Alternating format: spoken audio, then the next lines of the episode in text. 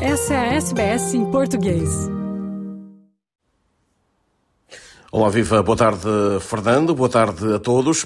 E eh, na ordem do dia continua Cristiano Ronaldo, porque o seu futuro eh, permanece indefinido em termos de clube. Segundo alguma imprensa espanhola que insiste no tema, Ronaldo deve mesmo rumar ao Al Nassr da Arábia Saudita. O jogador esteve a treinar ainda alguns dias nas instalações do Real Madrid, em Espanha. Especulou-se sobre o seu regresso aos merengues, mas o futuro mais próximo parece ser mesmo o Al Nassr, que lhe oferece um contrato de duas épocas e meia e 500 milhões de euros. No entanto, o treinador do Real Madrid não crê que o futuro de Cristiano passe eh, pelo futebol saudita. Carlo Ancelotti diz que CR7 ainda tem vontade de competir ao máximo nível e não acredita que o mundo árabe seja adequado para ele nesse sentido. Durante o Campeonato do Mundo, Ronaldo foi então associado ao Al Nasser, mas eh, chegou mesmo a desmentir a notícia. Messi vai encerrar a sua carreira com o título mundial obtido no Qatar e Ronaldo, apesar de o fazer de maneira diferente, não deixa de fazer um percurso extraordinário principalmente em Madrid, fazendo com que fique para sempre nos corações dos adeptos, considerou também Carleto nestas declarações. Outra opinião sobre o futuro de Ronaldo é de Federico Bernardeschi, companheiro da equipa do português na Juventus, que diz que CR7 merecia um final de carreira diferente pelo homem e pelo jogador que é, disse Bernardeschi, que está nesta altura aos 28 anos na MLS nos Estados Unidos. No mercado também, mas do Benfica, as águias seriam o espaço ideal para John Duran crescer. O avançado colombiano do Chicago Fire será um desejo do Benfica já para o mercado de janeiro na Europa e é visto como uma aposta do futuro por parte dos dirigentes do emblema de Lisboa. Duran, de 19 anos, soma 8 golos em 30 jogos na época de 2022 tem três partidas ainda pela seleção principal da Colômbia. No mercado do Benfica ainda há saídas à vista.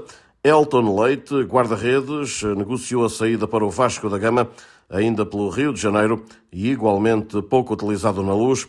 O avançado Rodrigo Pinho passará a jogar, tudo indica, no Coritiba, também no Brasil, clube que é agora treinado pelo português António Oliveira.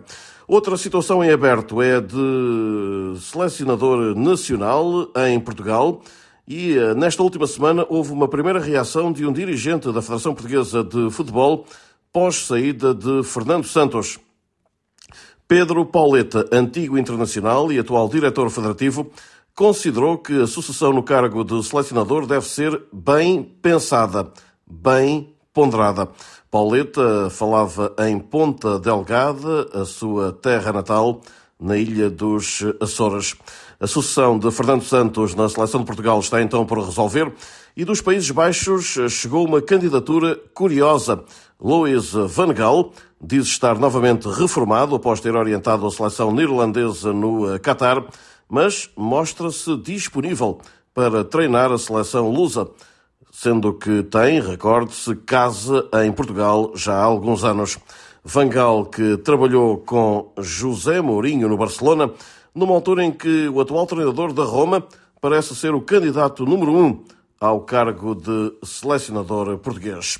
No futebol doméstico, o campeonato regressou neste final de semana após paragem para o Mundial, numa jornada 14 que se estende pelos próximos dias e que tem como destaques, na próxima quarta-feira, o Futebol Clube do Porto Aroca, na quinta, o Sporting Passos da Ferreira e na sexta-feira, o jogo cartaz da ronda entre Braga e Benfica.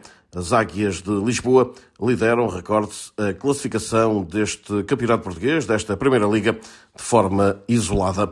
São temas para falar também numa outra oportunidade. Para já, despeço-me de Lisboa com um abraço para todos. Rui Viegas para a Rádio SBS da Austrália.